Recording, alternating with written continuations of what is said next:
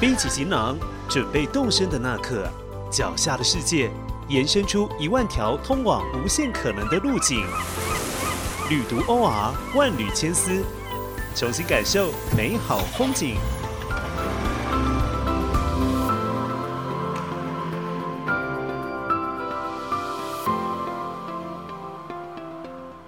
圣城拉萨除了布达拉宫和大昭寺外，还有一处地方值得探访，那就是历代达赖喇嘛的下宫寓所——罗布林卡。罗布林卡原为沼泽遍布、杂草丛生的蛮荒之地，在经过历朝历代的修缮后，才达到今日规模。宫殿、花园、喷水池等一应俱全，现今更成为藏戏表演区及旅客的踏青之地。本集万缕千丝，Tiger 将带领我们一览这座高原上的宝贝园林。旅读 OR 带你体验生命中最美好的两件事。我是主持人 Tiger，欢迎大家收听本期的节目《万缕千丝》。在节目正式开始前，提醒还没有订阅本频道的朋友，记得按下订阅键，并给予五星评价。您的支持与回馈，就是我们持续制作新内容的最大动力。今天呢，我们要来跟大家聊一个生态方面的议题了，就是所谓的高山生态以及高原生态。讲到高山生态，相信很多台湾人都并不陌生，因为台湾就是一个到处充满着高山的宝岛。根据统计呢，全台湾高达海拔三千公尺以上的高山就有上百座，所以这个高山可以说是跟我们的日常生活紧紧相依。尽管平常生活在都市地区的我们，可能对于高山没有这么多的感受力，可是每当出去旅游，呃，或者是呃跟别人去践行的时候呢，我们就能够体会到台湾真的是一个。呃，波波澜跌宕起伏的一座岛屿啊。那这个高山的生态有什么样的特色呢？大家晓得高山地带呢，因为风势比较强劲，所以呢就连带的影响了高山地区的土质发育哦。表土非常的敲薄，而比较多的是一种碎石坡的分布。而且高山地带呢，昼夜温差比较大，所以在这个地方。活动或生长的动植物呢，通常会具有几个特色哦，包括了耐寒，因为要在高山地区生长呢，必须要有这样的一个耐寒耐操的体质哦。如果是植物的话呢，它的根茎系统呢，通常都会相对的发达，因为表层的土壤非常的薄，为了要求生存，争得更多的养分，所以在根茎系统上呢，就演化出更能够适应当地环境的。这样的一个特色来哦，那高原生态呢，同样的也具有高海拔、寒冷这样的一个环境特性哦。如果说以青藏高原为例的话呢，呃，这个整个藏区呢，从东到西，因为海拔高度的变化呢，就呈现了各式各样的景观哦。如果大家去过呃藏东的林芝波密呢，常常会有一种很惊艳的感觉。为什么呢？因为这个地方的平均海拔大概两千多公尺。哦，所以它的这个地理环境以及当地的植批的分布呢，相对来说是比较丰富的哦。那越往西走呢，就地势开始进行一些变化啊，从阔叶的森林到针叶林，到灌木丛，到草甸，到荒漠，各式各样的地形景观呢，其实都体现在青藏高原的各个地区哦。所以其实整个高原的生态来说呢，并不若我们想象中这么的单调。呃，都是这么的荒凉哦。相反的，因为海拔高度的不同，以及它的地理位置的分布呢，也体现出不同的特色来。所以，我们从台湾的高山去推想，呃，西藏的高原哦，其实整其实西藏的高原相比之下呢，更有一些特色值得我们关注了。就是当地比较干燥，而且呢比较寒冷，而且紫外线也特别的强。我记得我第一次到西藏的时候呢，并不晓得高原环境的厉害哦，就这个也没有期待什么样的重装备呢，就过去了。结果出门活动大概两三天的时间，外头的这个紫外线呢，就把我的皮肤烤黑，烤黑了一个色阶哦。另外就是因为当地非常干燥，我又忘了携带像是。呃乳液跟那个护唇膏之类的一些润肤的产品哦。所以整个在高原活动的期间呢，我的嘴角基本上都是处于一种干裂的状态哦，甚至呢鼻孔常常因为过度的干燥而流血。所以要提醒大家，就是到高原旅游呢，要特别注意当地环境的变化哦。它虽然是这个我们想想象中它的海拔高度比较高，可是伴随海拔高度而来的种种的干燥、寒冷呢，这样的一个外部条件呢，都是需要我们去进行一些措施来预防。可能造成的一些不适的。虽然高原的环境这么的这个荒寒恶劣哦，可是我们刚刚说到，也有它非常多样化的一面哦。特别是在呃整个西藏高原的城市核心拉萨呢，这个地方的环境呢也非常的多变哦。如果大家去到了西藏的拉萨呢，当地有一个地方呢，可以说是跟当地的环境格格不入。为什么这样子说呢？因为这个地方呢，它的地理条件或者说它的风水呢，造就了它一个今年如春的这样的一个环境哦，非常的神奇。这个地方就是呃，过去是一片荒原湿土，现在呢，则是呃人民可以休闲活动的一个大的花园——罗布林卡。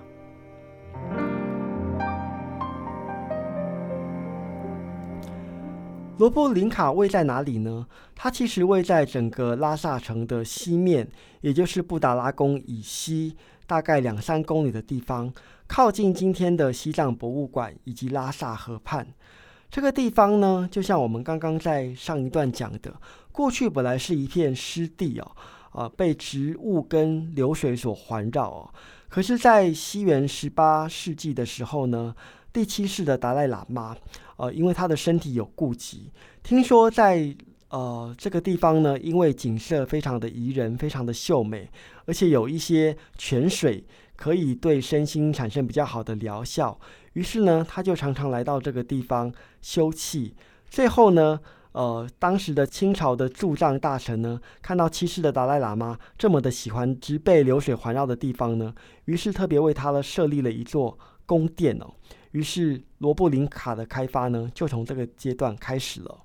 可能是因为先天环境的缘故呢，罗布林卡过去是湿地，所以呢，今天我们去到林卡区参访的时候呢，依然能够感受到它这种呃四时如春、呃林相繁茂的这样的一个风景哦。呃，在七世达赖喇嘛的时候呢，这个地方修建了第一座宫殿，就是湖心宫，作为达赖喇嘛。呃，毕竟养生的地方。后来历朝历代的达赖喇嘛呢，也呃纷纷的呢前来这个地方修筑自己的宫殿哦。于是呢，今天的罗布林卡就成为了现今充满着植物以及各式各样特色建筑的呃一个聚落群哦。从沼泽荒地到山水错落的宫殿群，罗布林卡究竟经过了什么样的开发呢？从一开始驻藏大臣所新造的湖心宫之外呢，七世达赖喇嘛在这个地方修身养息的期间，其实也为自己建造了呃一座宫殿，就是今天我们所见的格桑普章。这座格桑普章呢，普章就是宫殿的意思哦。这个格桑普章呢，原来是只有两层哦。这个地方过去就是作为七世达赖喇嘛游玩休息的地方，里头的建筑呢，也跟一般的佛寺相去无几，包括了这个佛堂啦，以及达赖喇嘛的卧室、阅览室等等哦。所以呢，这个地方如果用我们今天的话来讲呢，就好像是那种温泉度假胜地哦，或者是这种呃建在风景名利地方的呃安养中心一样哦。所以它的环境跟它的这个地理的条件呢，跟拉萨的其他地区很是不同。从七世达赖达赖喇嘛打下基础之后呢，后来又陆陆续续建成了一些新的宫殿。如果我们今天今天去罗布林卡参访的话呢，有几座建筑是不能够错过的，包括了十三世达赖喇嘛新造的金色普章。这栋建筑有什么样的特色呢？在金色普章的正门呢，其实就是一个大的广场。这个大广场中间是一条以石板铺就的通道，两边呢则种满了松树、柏树等乔木哦。而这个广场呢，在外最外头的地方有一座高墙哦，就是由这个高墙围拢出一个院落。这个院落里头呢，又有各式各样的植物，包括了像玫瑰啊，甚至牡丹等等哦。所以呢，其实，在当时呢，就有一个我们说生活在绿意当中的这样的一个理想哈。在十三世达赖喇嘛的时候呢，他着意把罗布林卡这个地方呢，结合原来的地理环境特色，再加上他个人的审美哦，布置出一个非常呃巨大的、兼具修养以及油气功能的一个大的花园哦。所以这个金色坡章呢，就成为今日罗布林卡非常重要的一个参访的景点。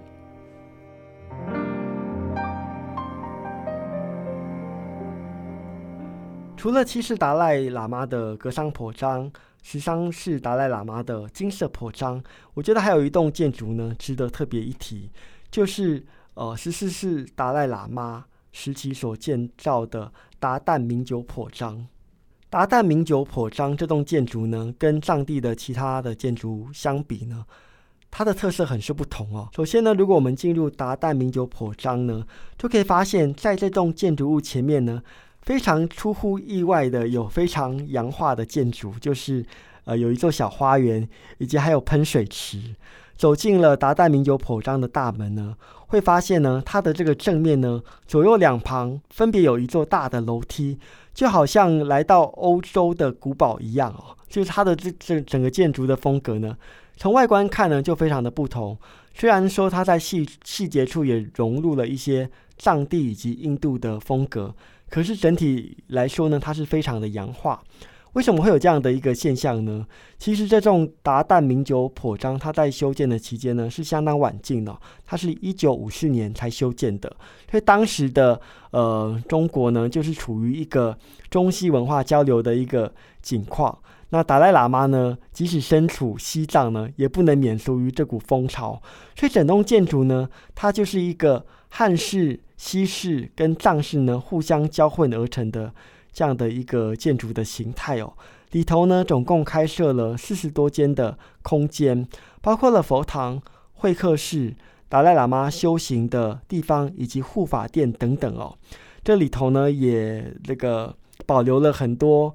各国的元首政要送给达赖喇嘛的小礼物哦。我记得我印象蛮深刻的是里头有一有一个非常古旧的收音机。也是国外的这个政要元首送给达赖喇嘛的，所以你可以看看出当时的这个西藏呢，其实也正逐渐的走向现代化。而这样的一个现代化的浪潮呢，不仅体现在罗布林卡的建筑形态，也体现在达赖喇嘛收到的一个小礼物里面哦，就是透过这个收音机，好像整座高原就可以打破了空间上的限制，而接收到外部的消息。所以这也是达旦名酒。破章给人一个非常惊喜的一个印象。没想到在呃山高水远的西藏，能够看到这么精美的融合中西方风格的一个建筑体。除了花园喷水池之外呢，其实达旦名酒破章里头还有一个非常值得参访的部分，就是它里头呢收罗了一幅再现西藏历史的壁画。这幅壁画呢，其实也是在一九五四年间所绘制的。这幅壁画呢，它就把西藏从一开始藏地的起源、藏族的呃传说，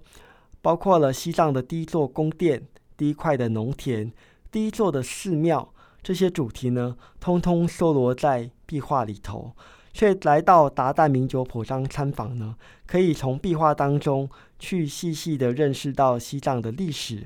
呃，除了刚刚讲到的这些呃硬体的建制之外呢，里头还包含了历代吐蕃王朝统治者的情形，以及两位公主进藏的一些画面。他画到什么时候呢？他画到一九五四年，十四世的达赖喇嘛以及第十世的班长额尔德尼。两位宗教领袖到北京参加第一届的人民代表大会哦，所以你看这个壁画的主题，并不是像我们想象中一定是非常的古老，它也把当代的一个西藏跟外界接触的情况呢，如实的呈现出来，所以变成是一一部画在墙壁上的西藏历史哦。那这个历史呢，就以壁画的方式。呃，体现在搭档名酒颇章的建筑群里，这也非常值得大家来到罗布林卡的时候花时间来参览。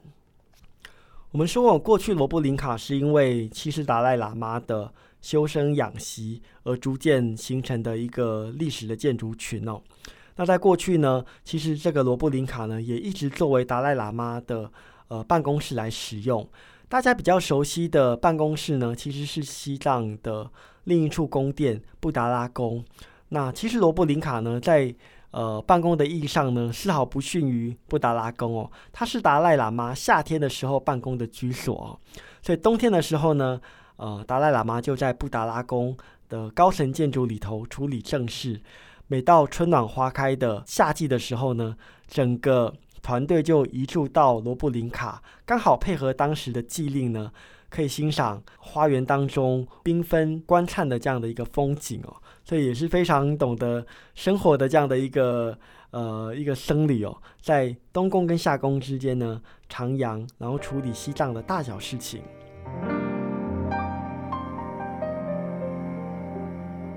这是过去呢罗布林卡作为达赖喇嘛下宫使用的情况哦。可是今天我们去到罗布林卡呢，它更像是一个朝四方开放的一个大花园哦。在这座花园里头呢，除了有我们刚刚提到的历史建筑之外呢，它还有像是动物园，还有像是这个藏戏台，可以欣赏各式各样的表演哦。西藏有一个非常重要的节日，叫做雪顿节。它一般是在藏历的六月中旬一直到七月下旬所举办的。雪顿节，如果按照它的藏语的语言来说的话呢，雪顿其实就是指酸奶宴。因为当时的佛教徒有一个习俗，在夏季期间呢，因为是动物跟昆虫出没的时间，所以僧人在这个这段期间呢，要尽量避免外出活动，因为这个时候呢。呃，万物都在呃这个繁衍生息。如果在外出的过程当中不小心惊扰了它们，甚至不小心踩死了它们，那就造成了非常大的罪过。所以一般在这段期间呢，僧人是必须要安住在寺庙或者是僧院里头，来避免可能的这种杀生的情况哦。可是到了六月中下旬到七月呢，就是解禁的时间，这时候僧侣也出来活动。而百姓呢，也因为天气的转变呢，呃，纷纷的来到郊外去踏青。那在这个这段节庆期间呢，这些信众呢就会邀请僧侣来食用酸奶。那久而久之呢，这个节日就逐渐形成了。这个节日今天已经是呃西藏一个官方的。表定的节庆了哦，在各地都会举行相应的活动，比如在西藏北方的哲蚌寺会有晒大节、晒大佛的这样的一个传统哦，就是把非常巨大的唐卡佛像拿到晒佛台上面，呃，摊晒，一方面除霉，一方面展示给信众来参拜。那二方面呢？呃，这些藏传佛教信众以及藏系的班子也会选择在罗布林卡这个地方举行一些表演活动哦，因为这个地方环境非常的宜人嘛，本身就像一个大的花园一样，所以呢，每到了这个夏季呢，呃，平民百姓啊，或是喇嘛僧众以及这些来自各地的表演团队呢，就纷纷聚集到这个地方，开展出像一场嘉年华会般的。野游野宴，大家在这个地方呢，共同欣赏表演，然后呢，彼此的问候，形成当地一个非常特殊难见的合家团圆的一个光景。今天这个雪雪顿节的习俗呢，依然保留着。如果大家有机会在藏历的六月十五日到三七月三十号的期间呢，来到西藏参访的话呢，别忘了要走一趟罗布林卡，一方面欣赏当地。非常缤纷的植物林相，二方面呢，也不妨跟着藏族同胞一起来加入雪顿节的行伍，在浓密的树荫环簇下呢，去享受一顿酸奶盛宴，相信会为旅途带来不同的收获。感谢大家收听本期的呃高原生态以及欣赏罗布林卡的建筑之美。今天的节目万里千丝就进行到这里。如果大家对于藏区的主题有兴趣，可以上网搜寻“旅读 OR”。我们在第十六期、第六十一期以及第八十一期的杂志中有更多精彩的报道内容，欢迎大家进一步研阅。如果想要获得最新的消息，别忘了追踪“旅读 OR” 的脸书以及 IG 专业，并加入“旅读播客”的脸书社团。喜欢本频道的朋友，别忘了按下订阅键，并给予我们五星的评价。旅读 OR，期待再次上路。感谢收听这一集节目内容，万缕千丝陪您探索一万种旅行他方的目的，换位一千种思考生命的方式。如果喜欢本集内容，欢迎上网搜寻“旅读 OR” 获取更多资讯。万缕千丝，期待能在下一回声音的旅途中与您重逢。